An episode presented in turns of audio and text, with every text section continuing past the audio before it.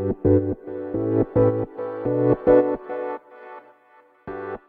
うございます。ケンチロです。このチャンネルはですね、脱サラフォトグラファーでエンジニアのケンチロが最新テック系情報を中心にフリーランスの方に向けて情報発信をしているチャンネルになります。えーとですね、今日はね、早起きしたんですよ。まあ雑談、最初雑談なんですけど、早起きをしまして、僕ね、やっぱ朝が苦手で、最近またちょっとね、自堕落な生活になってきてしまって、生活リズムが崩れてたんですよね。なので、9時起きとか、下手したらね、9時半、10時起きみたいなことをちょっとやってたんですけど、まあまあ、これはね、あんま良くないなということで、また久々に、ちょっと久々にというか、早起き頑張ってみようかなと言って、まあ思うだけだったらね、なかなか僕はもうダメ人間なんで、ほんとダメ人間なんで、起きないんですよ。分かってても。もう絶対起きるぞと思っても起きないんで、ちょっとね、なんか手がないかと思って、無理やりでも起きる手はないかと思って、えー、ちょっとね、なんだろう、反則技みたいなのを使っておきました。どういうことかというと、朝、朝、息子と1時間ゲームをするっていう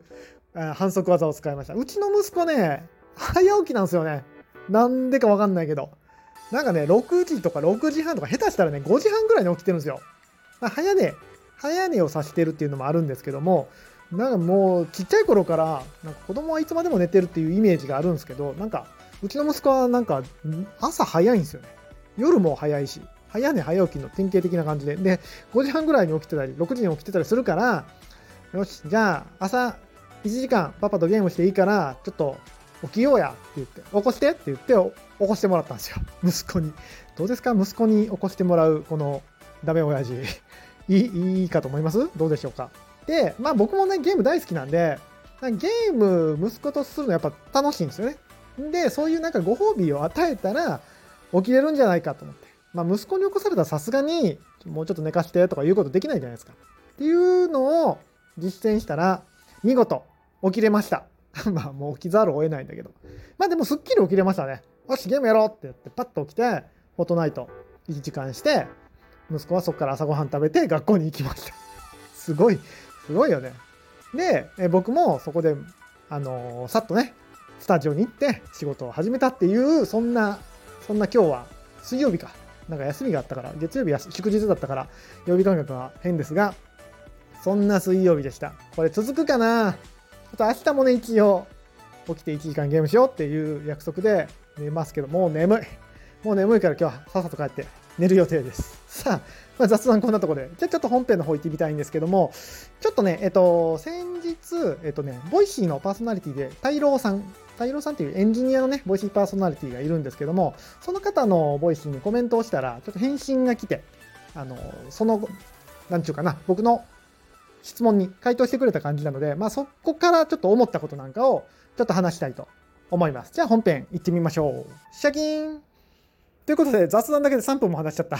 あ、早口やね。ごめんごめん。これあかんわ。ちょっと、ちょっとゆっくり、ゆっくり喋ろ。ゆっくり喋ろ。ということで、ボイシーパーソナリティの太郎さん、エンジニアの方で、もうバリバリのエンジニアの方なんでしょうね。経歴はあんまり知らないんですけども、僕は彼のそのエンジニアとしての分析、エンジニアからエンジニア視点でいろんなものを見てる。もちろんテック、テックの情報もね、そうですし、えー、他のことに関しても、まあ、エンジニア視点で見てるっていうのがすごく好きで、最近よく聞いてるんですけども、えー、僕の質問した内容は、昨日ね、ちょっとツイッターにも似たようなこと書いたんですけども、えー、よく、えっ、ー、とね、失敗するのは、なんか途中で諦めたからだ、みたいな。成功するまで継続しろ、とか、えー、まあ、いわゆるね、一時期流行ったんですね、グリッドっていう本が流行ったんですよね。グリッド。ビジネスマンの必須本みたいな感じでま、日本人に合うんでしょうね。やっぱああいう根性論。根性論じゃないんですけど、もうなんか、なんだろう、頑張れみたいな。やり届けろみたいなのが、まあ、やっぱ日本人に合うのか。まあアメリカでもね、大ヒットしてたらしいので、あの、そのね、グリッドっていうのが流行ってま、諦めない力みたいな、継続力みたいなのが流行ったんですよ。で、まあ、そこの揺り戻しで、えーとまあ、コロナの、ね、影響もすごくあってそういううんやりたいことをやって諦め成功するまで頑張れとりあえず前に進めみたいな。やり遂げろみたいな時代からコロナの影響もあって、まあ、脱成長。いいじゃん別に成長なんてしなくても。現状で満足じゃないか。まあ今がもう一番幸せなんだよ別にもう僕はみんなで衰退していこうっていうちょっと過激な方になればねこのままゆっくり日本はあの衰退していけばいいじゃないかっていうような、えー、流れが来てたんですよね。でまたそっからの、まあ、揺り戻しですからこういうのって。えー、大きく2つ揺れ揺れた今はちょっとだんだんまた中間に来てますね。自分らしく成長していこうというかうーん何ちゅうかなもうちょっとグリッドよりはぬるいけど、まあ、しっかり道筋立てて成長していきましょうみたいな今時代の流れになってるかなというふうに思うんですがまあその最初のね僕が本をフリーランスになり始めた頃ぐらいかなに流行ってたグリッドに関して、ま、継続力とか、うん、成功するまでやり続けろとかいうのはどう思いますかみたいに質問をしたんですよ。グリットに関してはどういう考えをお持ちですかみたいな感じでちょっと質問したら、えっ、ー、と、コメント返しで、えー、返していただきまして、えっ、ー、とね、まあ、詳細はたいろーさんのボイシーを聞いていただきたいんですけども、その中で僕が、ああ、なるほどと思ったのは、まあ、いわゆる継続力ですよね。やりきる力、えー、モチベーションをね、保って、こう、どんどんどんどん前に進んでいく力っていうのが、まあ、その本とかでね、よく言われてることなんですけども、まあ、継続っていうのは、果たして能力なのかと。その継続力というものは存在するのかっていうふうにおっしゃってました。で、まあ、これは、なるほどなって思うわけですよ。継続っていうのは、あくまでも結果であって、うん、それを力としてしまうのは、なんか違和感がありますよね。まあ、言われてみれば当たり前なことだと思うんですけども、続ける力って何なんだろう多分続けるために何かの力がいるっていうんだったらわかるけど、うん、その続ける力っていうのはちょっとハテナが残るところだなというふうに思いますね確かに。でもう一個すごくすごく大切なこととしては、えっとね、成功するためには継続することはもう必須であることはそこはまあ疑いのない事実です。あの成功するためには絶対何かしらを継続してやることやり抜く力っていうのは絶対いるものだと思います。成功するためには100%継続する必要があるのは事実なんだけど、これの逆命題ですね。えーえー、継続したら成功するのかっていう点に関しては、うん、これは確実にノーですよね。100%イエスとは言えない。もちろんそういう人もいるでしょうけど。となった時に、えっ、ー、と、ちゃん、なんていうかな、グリッドっていう立ち位置を見た時にどうもその成功者が、えー、成功するのに重要なのは何ですか？継続ですっていう、ま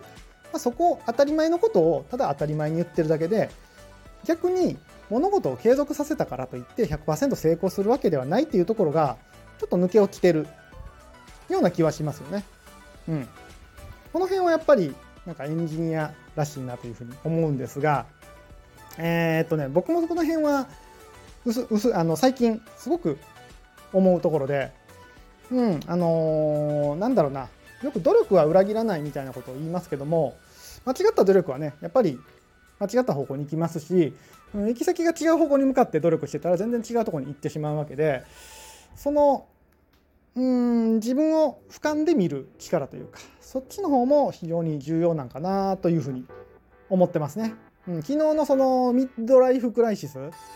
まだ聞いてない方は、昨日の放送が起点になってるので、昨日のミッドライフクライシスの話も、えー、ぜひチェックしていただきたいんですけども、その方向性、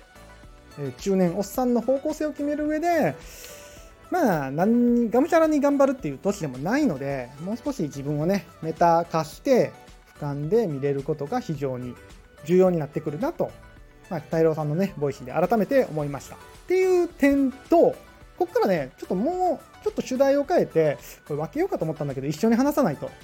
ややこしくなるので一緒に話しちゃいますが、やっぱりエンジニアリング、エンジニアリングっていうのは、うーん、これはもうなんかちっちゃい頃からやっといた方が絶対いいよねっていうふうに思いましたね。どういうことかというと、まあ、今後ね、AI とか進んできたら、プログラマーっていうのは、まあ、なくなってくる可能性もありますよ。もうコーディングしなくていい。ただ、エンジニアリング脳っていうのは、この問題解決とか、えー、事実を認識する、現実を認識するために、やっぱ絶対にいる必須だなと思いましたね改めてで僕の強みは、まあ、そこのエンジニアリングエンエンジニア脳として物事を捉えられる仕事に打ち込めるっていうのは強みとしてるんですけどもどういうことかというとエンジニアってねあのレイヤーを細かく分けていくんですよね。何かの一つの現象があった時にうんレイヤーを細かく分けれる、うん、解像度が高いとでも言いましょうか、うん、もうちょっと分かりやすく言うとえっ、ー、とねこえプログラミングってデータと処理っていうのは分かれるんですね。データっていうのは、まあ、データです、まあ、天気予報のデータとかがありますよね。昨日は雨だったとか、うん、でこれはデータであって。昨日が雨だったから何々の処理をするみたいな感じで処理は処理なんです。でその何々の処理をするっていうとこに別のデータを埋め込んでやると別の結果が出てくるみたいにデータと、えー、処理っていうのを分けて考えるんですね。このようにいろんなことをね分けて考えるんですよ。うん、レイヤーとして分けて考えていくんですね。でさあのさっきのグリッドの話に戻るんですけどもそう考えた時に、えー、何か物事を成功させる時に継続力っていうのはどのレイヤーにはまり込むもんなんかなっていうふうにやっぱエンジニアは考えるわけですよ。そこはコミュニケーション能力とか、まあ、いわゆる能力ですよね。能力なのか、えー、前提条件なのか、まあ、結果なのかっていう、まあ、いろんな成功に対しては要因があると思うんですけども継続力っていうのはどこに当てはまるかなっていうふうに考えた時に継続力って書いちゃうとどうも能力コミュニケーション能力とかライティング能力とかあと何がありますかね、えー、いろんな能力がスキルがあると思うんですけども。え待てよ。そこじゃないなっていうことにエンジニアだったら気づくわけですよ。どえー、継続力っていうのはあくまでも、えー、最終結果データとして吐き出された結果であって人の人のレイヤー人の能力のレイヤーに入れちゃいけないものだよね。っていうのをエンジニアはやっぱりそこをね分解できるんですよね。でそういう感じで考えるとどうもそのグリッドのその継続力っていうのは、うん、能力ではないので結果なので伸ばせるもんではないんですよね、えー、あくまで結果であって能力ではないので頑張って伸ばすとかいう発想をするものではないっていうような考えに至れるわけですよ。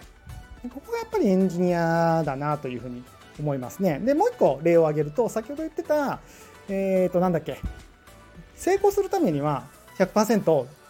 努力、え？継続か。成功するためには継続は必須。え？ちゃちゃちゃちゃ。もう一回もう一回、もう一回言うね。成功した人は必ず継続してる。ここはまあ100%。だからイエスって言えますよね。えー、条件分岐で言ったら必ず true になります。イエスになりますね。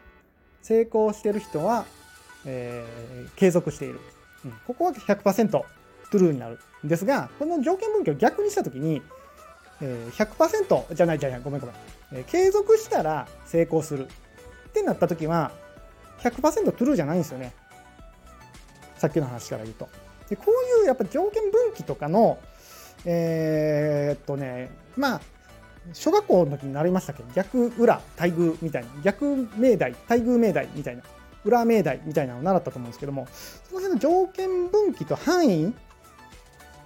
そのイエスになる範囲みたいなのをやっぱり日頃から考えてるんですね。集合でいいのかな？A かつ B B キャップ C みたいな習ったと思うんですけど。なんか今日ややこしいね。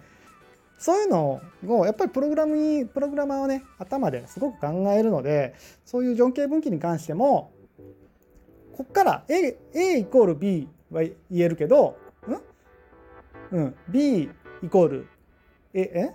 え？分からないできた、えー、逆命題はね真ではないっていうのがやっぱり感覚的に感覚的にというかまあ論理的にというか理論的にというか分かる。っていうのはやっぱりエンジニア脳だなというふうに思いましたね。ちょっとややこしかったね。ややこしかったけど、やっぱりこうやってね、物事を何か一個、うーん、考えることが、今回だったらグリッドっていうものに対して考えるっていう自分の中のね、宿題が出た時に、エンジニアとして、まずは物事を分解して、データとして、処理として考えて、問題解決に至るっていうのは非常に重要なので、プログラミングができるできないではなくて、こういうエンジニアとして物事を、うん、捉えていくっていうのは非常に重要だなというふうに改めて思いましたね。うん、ここはまあ日頃思ってることなんですけどもさらに思ったなというお話。あそうそうそうあのもう打足みたいになっちゃってあれなんですけどねあの全てが F になるっていう小説テレビドラマにもなりましたね。あそこで、えっと、西川西川先生っていうのが登場人物で出てくるんですけどまあ科学者であの筆者の方もバリバリの